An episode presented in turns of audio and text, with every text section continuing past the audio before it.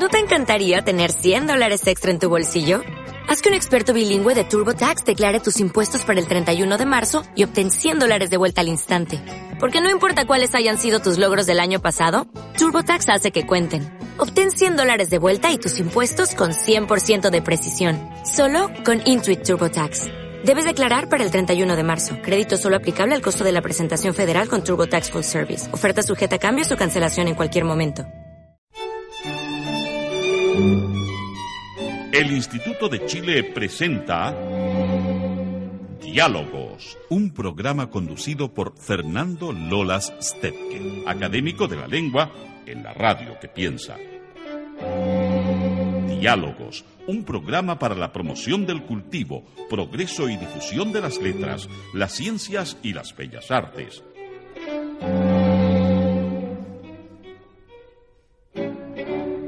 Les damos la más cordial bienvenida a otra edición del programa Diálogos del Instituto de Chile, recordando que cualquier observación, comentario o sugerencia puede ser enviado a nuestro correo electrónico diálogos arroba. En el día de hoy tenemos el privilegio de contar con la profesora Marcela Ollanedel de la Pontificia Universidad Católica, quien es académico de la Academia de la Lengua. Estimada profesora, un placer tenerla con nosotros. Como es ya habitual en nuestras conversaciones, la primera parte de, esta, de este programa lo dedicamos a que cada persona que está aquí con nosotros nos cuenta un poco de su trayectoria, cómo llegó a donde está, cuáles fueron sus momentos formativos, las personas que influyeron en su carrera y en fin todo lo que podría ser interesante, sobre todo para quienes nos escuchan y que quizás quisieran abrazar una carrera académica. Muchas gracias por la invitación. Buenos días. Eh, sí. A ver si yo me pregunto eh, ¿qué, qué, qué influyó en, en el rumbo que fue tomando mi carrera. Yo creo que, yo creo que en, los caminos laborales, académicos, personales también, eh, se hacen por una mezcla de, de reflexión, de opción y a veces de situaciones fortuitas, ¿ya? que se van, van encadenando pero el interés por el lenguaje tiene que haber sido muy temprano, ¿o no? Por el lenguaje sí, sí. Eh, yo pensaba que fue antes de tomar la decisión formal de entrar a estudiar eh, castellano. Eh, tal vez desde, desde pequeña me gustó leer creo que mi papá ahí fue una persona eh, muy importante, muy estimuladora. En, esa época se, se aprendía muchas poesías.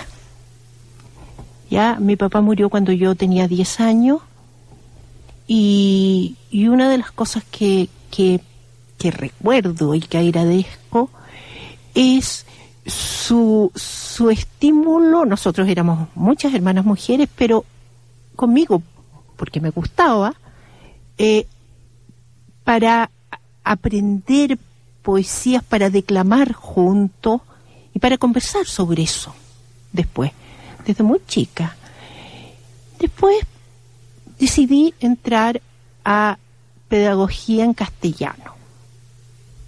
Entré al lo que llamábamos el pedagógico en esa época de la católica. La católica ahí en 18 con Alonso Valle.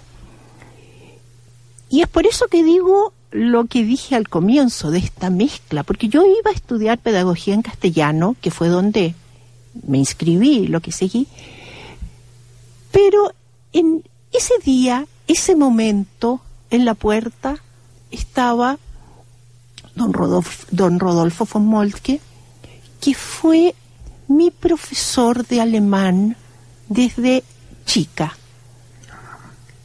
Mi mamá, quería que nosotros aprendiéramos más alemán que el alemán del colegio. Yo estaba en las, las Ursulinas, en Santa Úrsula. Y nos puso desde muy chica en un instituto que tenía la Universidad Católica, en el segundo piso de Alameda 340, que se llamaba Albertus Magnus. Claro. ¿Recuerda? Y allí seguíamos paralelamente al colegio clases de alemán. Fueron varios años, ya después entré a, fui a inscribirme a pedagogía en castellano y estaba mi profesor de todos esos años en la puerta y me dice, no, tú te inscribes además en alemán. Y se podía hacer eso. Y se podía en esa época hacer eso. E hice, por lo tanto, paralelamente alemán y español.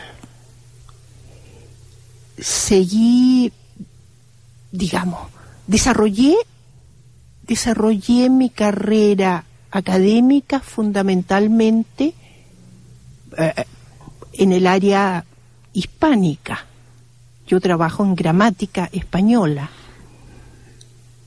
El alemán ha sido un buen acompañante, un buen acompañante eh, para un lingüista siempre, culturalmente. Pero con los años siento que lo, lo leo y no lo hablo. Hay un pudor ya porque se ha ido, no, no, no he tenido la práctica, me lo debo. Creo que ahora que voy a jubilar, voy a, una de las primeras cosas, retomar el... Retomar la práctica oral, que es la práctica de la lengua. ¿Ya? Por eso digo que se juntaron estas dos cosas. Bueno, el hacer paralelamente dos lenguas y ya de manera reflexiva, no solo practicándolo. Antes, va generando una, una actitud ya hacia la lengua de, de atención, de respeto, ya, de curiosidad. Yo había tenido también latín en el colegio, pero en la universidad uno entra a otra etapa en que tiene a las lenguas enfrente como un objeto de reflexión. Y además con expertos que... Con expertos, ya, que, le hacen ver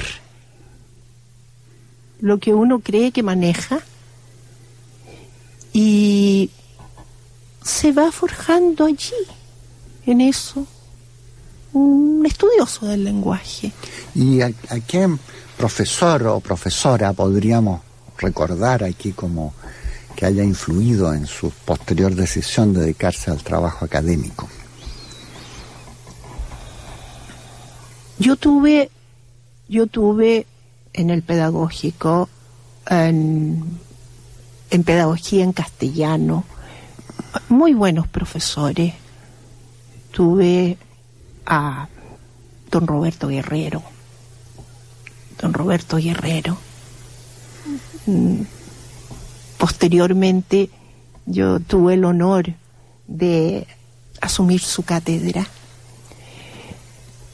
Profesor de gramática española a Jorge Ibarra, de fonética a José Luis Samaniego. Claro, que... Que fue mi profesor en uno de sus primeros cursos, si no el primero, y con el que compartí luego por años los cursos. Teníamos cursos paralelos en gramática española en la católica alcancé al final, el último año, a tener Alfredo Matus también. Que también se incorporaba a la, carrera académica. Que se incorporaba a la carrera volviendo de Alemania, porque justamente él había, estado en Tübingen, sí. sí. Em, y Julio Landi, Don Julio. don Julio, ¿ah? profesor de, de- de latín, no, creo que, que se reparten muchos excelentes. Eso es, determinante, ¿verdad? Áspero, Para- es vital, es crucial. Y en Rodolfo von por el lado alemán también, porque finalmente es, es lo mismo. es un- Y después al, al graduarse, ¿cuál fue el, el camino, por, por así decir, profesional? Porque uno empieza después a, Sí. a ver eh, los derroteros, ¿no? Ah, Que claro, Hay que armonizar tantas cosas diferentes. Me gradué, me casé, me fui al norte y comencé a trabajar en la Universidad del Norte, la Universidad Católica del Norte, inmediatamente después de, ingres- de, de titular, de ingresar. Eh, comencé a trabajar en aquello en lo que trabajo hoy todavía, en gramática española. Eh, trabajé en la Universidad del Norte tres años. Luego nos vinimos como familia a Santiago, a Valparaíso. Inmediatamente trabajé en la Católica de Valparaíso. Tres años. Y luego vino el golpe de Estado. Por motivos políticos salimos del país y me fui al norte de África, Argelia, Argelia. Argelia.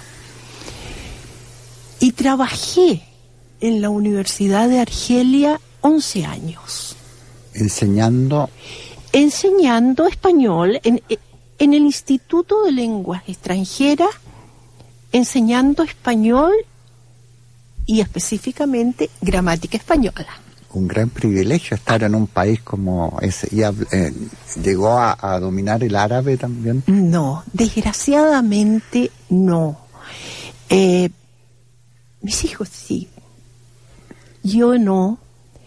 Eh, Pero para la vida diaria, digamos. para la vida diaria se habla un árabe dialectal en el que uno se mueve eh, y, y- y hablan francés también. Claro, El francés estaba quedó bastante generalizado como lengua, como una lengua franca, porque hay- además ellos tienen árabe y, y otras lenguas Claro, autóctonas, el cabilio fundamentalmente, y por lo tanto el francés era una especie Es como el inglés en la India. Es un poco como el inglés en la India, sí, sí. Eh, paralelamente a mi trabajo en la Universidad de Argel, comencé estudios de doctorado en París, en la Sorbona. Eh, trabajé durante seis años, más o menos, haciendo mi doctorado y en 1985 defendí la tesis y 15 días después estaba en Chile, de vuelta. En, en 1985. 85. De vuelta en la católica con unas horas y con horas en, en un colegio. Ah, también trabajo sí. así de aula. Ah, con trabajo en aula, eh, lo, que, lo que fue muy bueno, lo que ha sido muy bueno. en un colegio así como el suyo, como las Ursulinas, o en, o en un colegio distinto. No, en un colegio, en un colegio de educación personalizada, las Teresianas, ¿ya? Eh, un colegio, un colegio que yo quiero mucho también, eh, me acogió perdida eh, eh, eh, en la realidad, ya habiendo vivido dos realidades muy distintas afuera, y, y donde, donde se el lenguaje, la educación en el lenguaje es un, un, un motor central de la interacción en, en, en el colegio y de mucho diálogo, ya, de mucha lengua oral, que es algo ya que yo echo bastante de menos en nuestra, en nuestra educación. ¿Ha cambiado eso? ¿Esos énfasis han cambiado, diríamos, en términos de la evolución que ha tenido espontáneamente la enseñanza? Porque una cosa son las políticas educacionales y otra cosa son la forma en que se concretan, ¿verdad? Yo creo que sí, yo creo que hay una conciencia mucho mayor ya en estos últimos años de la necesidad de enseñar eh, el lenguaje oral, que es la, la, la, la base del tejido social. Sin embargo, eh, sin embargo, hay una serie de, de trabas todavía para ello. Bueno, de partida, cursos numerosos, eh, poca reflexión y poco incorporación en la formación misma de los docentes. Los docentes están conscientes, hoy nosotros hemos hecho trabajos de focus, de, de, de indagación, de percepciones, de, de, expectativas en los docentes, eh, de los, en los docentes de colegio. Eh, están conscientes de la necesidad de manejar técnicas de enseñanza de oralidad y tenemos poca. Sí, además que el tiempo Ay, conspira contra... Y el tiempo, la cantidad de alumnos, programas abultados ah, y, y, y, el peso, el peso de las evaluaciones posteriores, ya que son fundamentalmente escritas siempre, claro. eh, conspira claramente. Eh, También, eh, no sé, es una observación que algunas personas han comentado. Para la gente más joven, el, el habla culta puede parecer ajena o mm, como que los produce una alienación de su grupo de pares. Absolutamente. Entonces, este, esto de, de hablar bien, por así decir, en el sentido por así decir, académico del término, como que no es bien visto en algunos grupos sociales y mientras menos se acoja uno a las normas del, de la oralidad, sí. como decía don Ambrosio Rabanal, el habla culta, sí. eh, es más eh, apreciado. ¿no? Así, claro, porque el habla justamente es un marcador de identidad, confiere identidad grupal, Exacto. ya. Eh, entonces se ve como impuesto ya y como de otros. Exacto. Bueno, el lenguaje uno no lo ha inventado, ¿verdad? Lo, lo, lo, lo adquiere eh, por motivos a veces tan misteriosos. Absolutamente, claro eh, que sí. Usted que ha tenido exposición a tantos eh, ambientes lingüísticos distintos viviendo, eh, uno lo nota en, en, la, en la forma en que uno aprende una lengua extranjera cuando ya ha perdido la capacidad de, de, de decir eh, sonidos o fonemas eh, que son ya imposibles de replicar en la, en la edad adulta, ¿no? Absolutamente, porque es, es impresionante. El niño viene abierto a, a la percepción y a la producción de una gama muy amplia de sonidos. Y sin embargo, a, a, medida que está expuesto a un sistema y va articulando sonidos en un sistema, va cerrando con los años esta capacidad natural inicial del multilingualismo. Del multilingualismo, exactamente. Entonces, entonces eh, yo recuerdo, por ejemplo, yo recuerdo eh, cuando yo comencé mis estudios de doctorado, yo hice el DEA, que equivale más o menos a un máster, ¿ya? Y que es un programa de cursos. Uno de los cursos era just, justamente hacer un inventario fónico de un sistema lingüístico distinto del propio.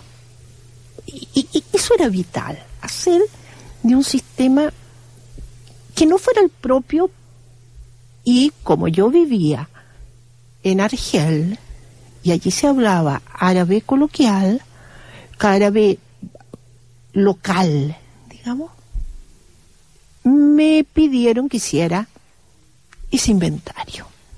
¿Y cómo se hace un inventario de esa naturaleza? Bueno, eso significaba, porque un inventario significa recoger todos los sonidos usuales y luego eh, trabajar aquellos sonidos, como usted bien decía, identificar los fonemas, reducir la, diversidad de, sonidos a, a, un número determinado de unidades distintivas en, esa lengua o en ese sistema de lengua. Entonces, claro, eh, significaba trabajar con informantes que a uno le fueran, en mi caso era explicando, porque yo no conocía la lengua, que estas dos, que estos dos sonidos tales eran variantes de un mismo eh, fonema, porque no cambiaba la palabra si yo lo pronunciaba, no sé, por decir, más eh, fricativo que oclusivo o más. Y, y el primer shock fue descubrir que esta diversidad era una diversidad de sonidos que se articulaban en lugares articulatorios que nosotros no usamos en español. Faringales, laringales, glotales, y dentro de ellos había oposiciones sordas y sonoras donde yo solo sentía claro, casi, casi sonidos guturales para Sonidos guturales y todos iguales. Y todos iguales. Esa diferenciación. esa toma de conciencia ¿ah? de que el repertorio de articulación es muy grande y que dentro de ese repertorio las lenguas escogen sus oposiciones distintivas, fue un descubrimiento vivo.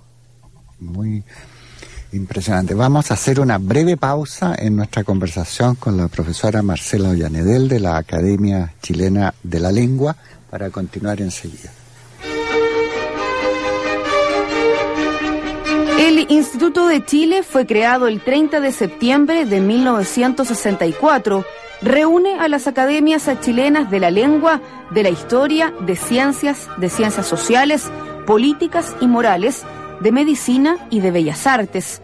Su objetivo es la promoción en un nivel superior del cultivo, el progreso y la difusión de las letras, las ciencias y las bellas artes.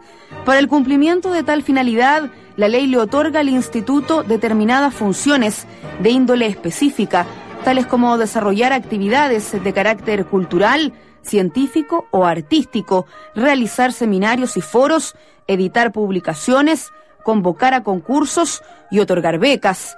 Fue un aporte de diálogos, programa auspiciado por el Centro Interdisciplinario de Estudios en Bioética de la Universidad de Chile.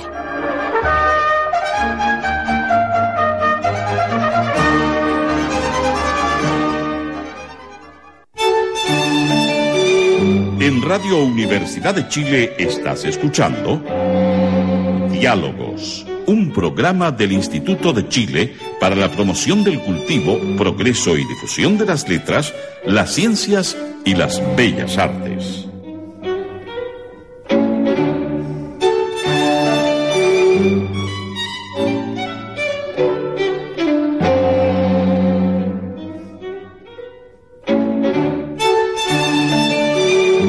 Radio Universidad de Chile estás escuchando Diálogos, un programa del Instituto de Chile para la promoción del cultivo, progreso y difusión de las letras, las ciencias y las bellas artes.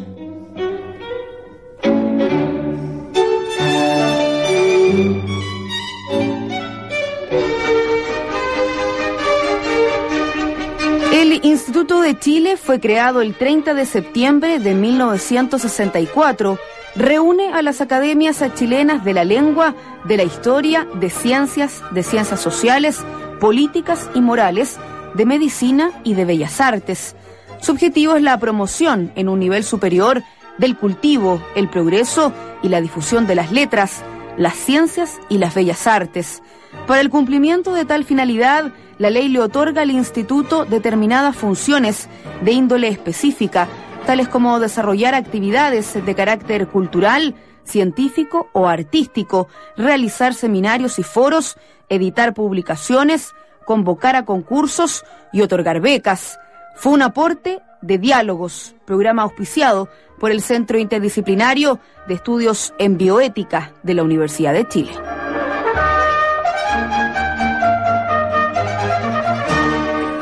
Retomamos la conversación con la profesora Marcela Ollanedel, eh, miembro de número de la Academia Chilena de la Lengua, y estábamos conversando a propósito del estudio empírico de cómo las lenguas se diferencian y una de las preguntas que creo que muchos de nuestros auditores tendrían es cómo, cómo trabaja una persona que se dedica a los estudios gramaticales, cuáles son sus herramientas diarias de trabajo y cómo se armoniza eso con la tarea docente.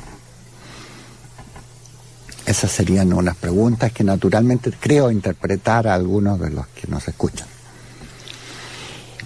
La el nivel gramatical es uno de los niveles en que se organiza el lenguaje.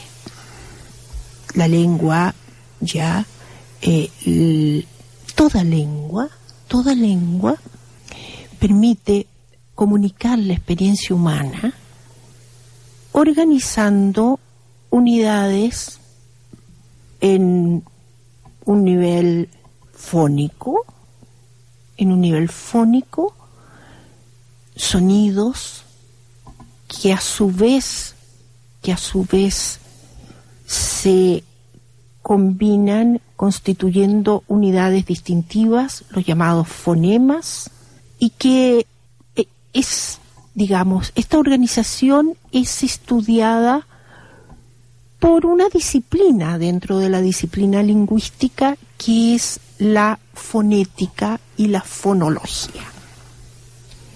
Eso es lo que nosotros llamamos eh, segunda articulación.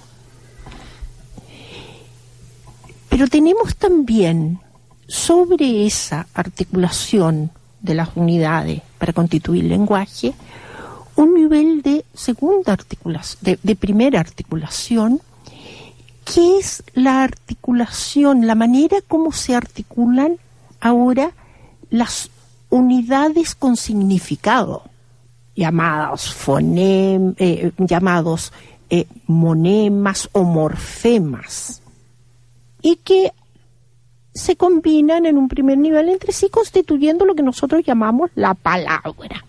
¿Es la palabra una unidad de trabajo para, para el estudio de la lingüística o es una cosa artificial?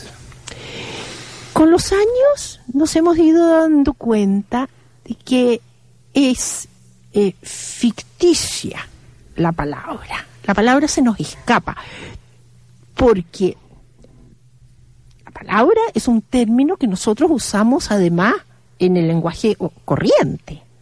¿Ya? Sin embargo, cuando entramos a estudiar esta articulación de unidades significativas, nos damos cuenta de que la palabra no tiene una realidad científica en sí. Yo, yo puedo decir, ¿cómo te fue? Y mi interlocutor me dice, bien. Bien es una palabra. Yo puedo decirle, ¿cómo te fue? Mal me responde con otra palabra que es otra unidad significativa que a su vez está constituida por fonemas internos, pero significativamente es unitaria. Y sin embargo yo puedo recibir la respuesta a cómo te fue más o menos. Y más o menos es gramaticalmente una palabra. Una palabra. Aunque gráficamente sea, esté compuesta por tres unidades gráficas, aunque más o y menos en otros contextos sean una palabra, pero en esa situación comunicativa de uso, más o menos es una palabra gramatical, porque es unitaria significativamente. ¿Ya?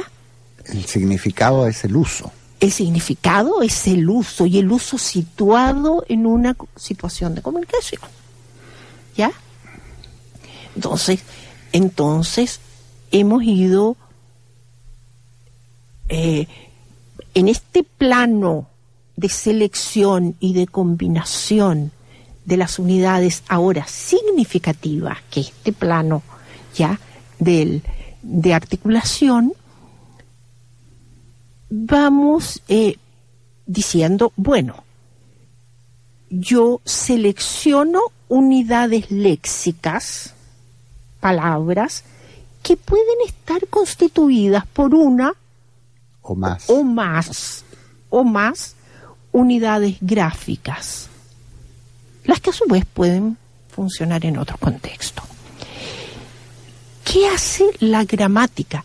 Porque no es la única disciplina que funciona en este nivel de significados. La semántica también funciona. ¿Qué hace la gramática? La gramática estudia la selección y la puesta en orden, la organización, la combinación bajo ciertas reglas propias de cada lengua de esas unidades léxicas para ir constituyendo los mensajes con los que nos comunicamos. Podríamos pensar que para aprender una lengua distinta de la propia, la gramática es un conocimiento fundamental o no? Yo creo que sí. Yo no, no creo, yo pienso que sí. Porque muchas personas que se habitúan a estar en, por ejemplo, uno viaja por Europa y encuentra que los taxistas hablan la lengua del país, pero jamás han estudiado realmente la gramática. Es cierto que su nivel es coloquial y a veces muy familiar, pero pero uno dice, bueno, esta gente también tiene una competencia comunicativa eh, sin haber conocido las regularidades que norman esa, esas lenguas. Pero obviamente para hablar bien, eh, el, el, conocimiento de la gramática sería indispensable. Claro, porque hablar bien es justamente tener la capacidad de poseer todos los recursos para poder discernir y optar entre estructuras de combinación distintas. Para ser creativo, tal vez. Es una forma de ser creativo, sin lugar a duda. Claro, claro. Eh, eh, yo puedo, en teoría, comunicar ciertos significados yo no diría burdamente, con ciertos esquemas de comunicación muy primarios, ¿ya? Eh, y con una con un léxico pobre. ¿Qué es lo que ocurre? ¿Qué es lo que desgraciadamente ocurre? Y muchos de nuestros alumnos y muchas personas dicen, bueno, pero si me comunico, igual. Es que no, no basta eso. La lengua provee de recursos, provee de partida de, un léxico, y nuestra lengua española, de un léxico riquísimo, riquísimo, acuñado por, por, por años, ¿ya? Es que se está constantemente, constantemente recreando y en donde se están creando unidades léxicas nuevas. La lengua provee formas de combinación de esas unidades. ¿Ya? Eh, eh, eh, esquemas de combinación, reglas de combinación, reglas en el sentido de regularidades, no de, No de normas. claro, no de norma, ya que cuyo cuyo cuyo manejo, cuyo conocimiento, cuyo dominio optimizaría, enriquecería enormemente nuestra comunicación. En, en, este, en esta conversación, digamos, ¿cuál es el papel de la escritura? Porque uno se da cuenta que si uno le da primacía a la oralidad, es posible que la escritura introduzca un factor de cierta distorsión o de cierta de, de, de entrar en otro plano de, de, otras regularidades, porque cuando se escribe se tiene tal vez la posibilidad de una segunda mirada. Eh, cuán importante es la escritura, porque hay lenguas que han sido ágrafas en, en, en, en, su historia, ¿verdad? Sin lugar a duda. Y hay lenguas que siguen siéndolo todavía. Eh, es, es, una interesantísima pregunta, ¿ya? Eh, porque no hay, no ha habido, no ha habido eh, muchas veces eh, unanimidad al, al, al, responderla. Yo, yo creo que, y en esto eh, adhiero a, lo que dice Halliday, por ejemplo, un, un lingüista funcionalista eh, actual, yo, yo adhiero a esto que el potencial significativo en que uno puede comunicar, lo puede comunicar en escrito, tanto en lo escrito como en lo oral, en principio. En principio. Pero solo en principio. Solo en principio. Porque las condiciones de producción y de recepción de estas dos modalidades son muy distintas. ¿Ya? Como, como usted muy bien lo decía, en lo escrito, en lo escrito, yo, escritor, eh, manejo el tiempo, en general, en general. Puedo revisar mi escrito, ¿ya? Y yo, yo, domino el ritmo de la producción. Lo oral, en general, porque ahora, a, diferencia de estas dicotomías iniciales en teorías de oralidad, estoy pensando en no, que nada, lo, ya, eh, lo que se produce es un continuum lingüístico en cuyos extremos yo tendría una oralidad pura asociada muchas veces a un lenguaje coloquial, espontáneo, en cuyos participantes están copresentes, eh, donde se superponen códigos, Exacto. miradas, gestos. La prosodia. Prosodia. Claro. Prosodia, que es muy que es lo más difícil que uno encuentra cuando Exacto. escucha una lengua extranjera. Otra lengua, claro. Que, que, uno trata de fragmentar en palabras y como tratando de escribirlas. En ese momento entiende algunas cosas mejor. Claro que sí. Y, y, y de la que sabemos poco, ¿ya? Es, es, es, un espacio lingüístico en mucho desarrollo actual, la prosodia.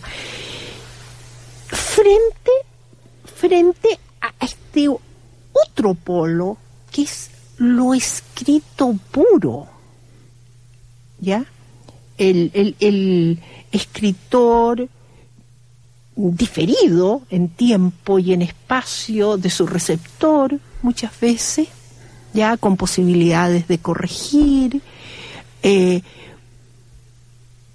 con menos con menos eh, posibilidades de superponer códigos, otros códigos semióticos, eh, con necesidad de verbalizar más, porque la situación comunicativa que opera mucho en lo oral claro. no está en lo escrito, tan ya no es tan informativa.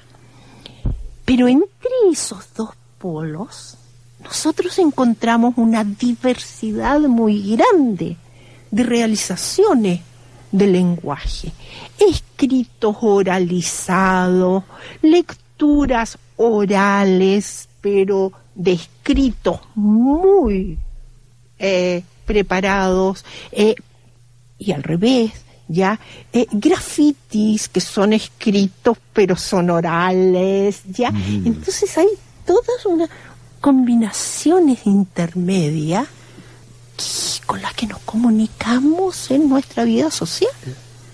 Y uno pensaría, dado que se trata de una disciplina científica, que es posible señalar alguna forma de, de avance o de progreso en la, en la disciplina que, que, se pudiera poner al servicio de una finalidad práctica. Por ejemplo, mejorar la enseñanza de las lenguas eh, a través de, de, estos conocimientos científicos de la, de, la gramática eh, como nivel de organización.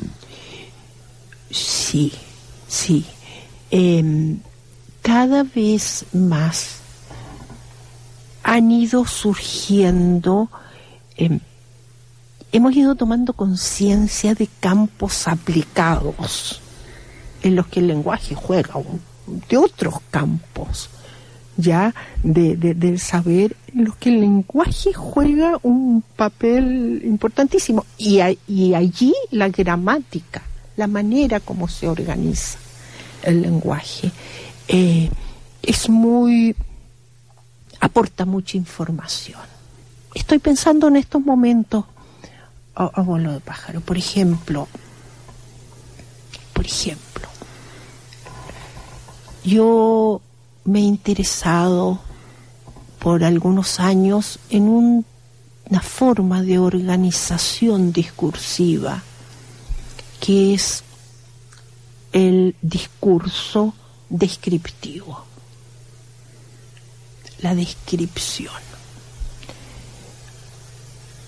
a mi juicio, el discurso descriptivo es un discurso vital, un discurso que está presente ya en muchas interacciones, incluso muy cotidianas humanas, un discurso que sitúa al hablante ya que le permite que le permite describir el mundo externo, situarse frente a él, un discurso que está en la base de otros discursos, como el argumentativo, ya más sofisticado, uh -huh. pero un discurso que a mi juicio ha sido poco trabajado, un poco trivializado en los colegios, en la enseñanza.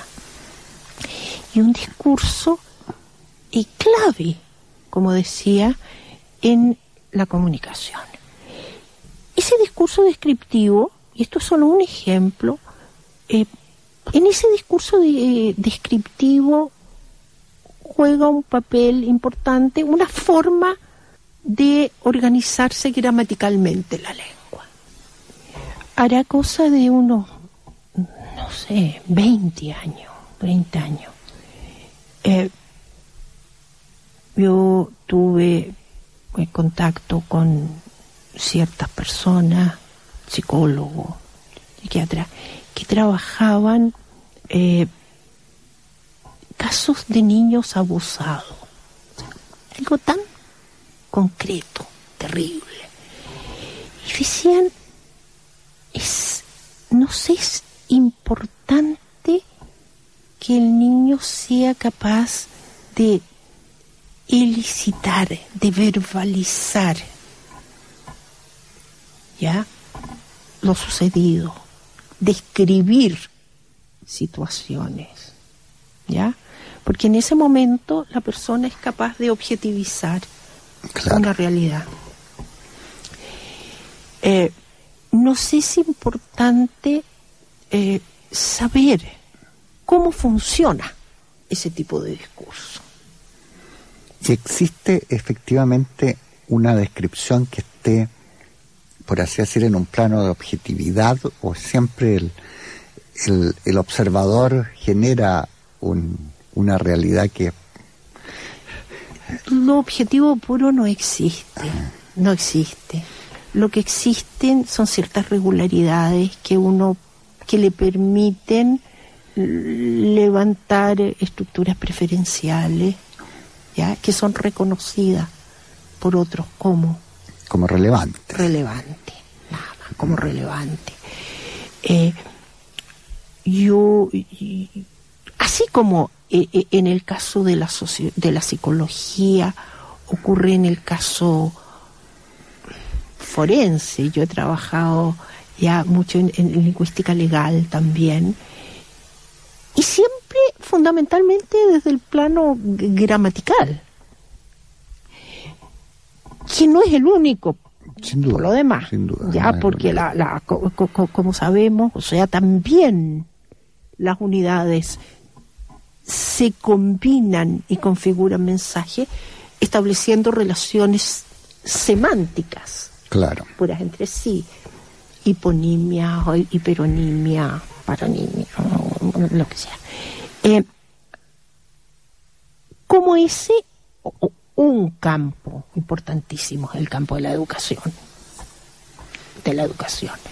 Pero hay en estos momentos muchos terrenos, otros terrenos de la vida social en los que conocimientos de, de la forma como se organiza el lenguaje es importante, es informativo, es productivo. Se podría trasladar también a otras formas de, lenguaje, ¿no es cierto? El lenguaje de la plástica, o el lenguaje de eh, la comunicación que se hace a través del vestido o de la, de la, del, del ademán. en fin, eh, hubo una época en que todas estas materias como la proxémica o, o, la, o, la, los manejos de los espacios se convirtieron en, en una moda, ¿verdad? Y, y entonces se trató pienso yo, de disminuir el valor de la palabra eh, eh, como, como, como comunicador. Entonces decían incluso que como canal de comunicación el, el canal verbal era el minoritario. Sí, recuerdo, claro. Después hemos vuelto a ser un poco más eh, ortodoxos en esa materia. bueno, estamos... De, concluyendo nuestra conversación con la profesora Marcela Ollanedel de la Academia Chilena de la Lengua, los comentarios, observaciones, sugerencias o indicaciones pueden ser enviados al correo electrónico diálogos arroba instituto de Chile.cl. Le agradecemos mucho su tiempo y las ilustraciones que nos ha dado, profesora. Muchas gracias por, por invitarme. El Instituto de Chile presentó Diálogos, un programa conducido por Fernando Lolas Stepke, académico de la lengua en la radio que piensa. Diálogos, un programa para la promoción del cultivo, progreso y difusión de las letras, las ciencias y las bellas artes.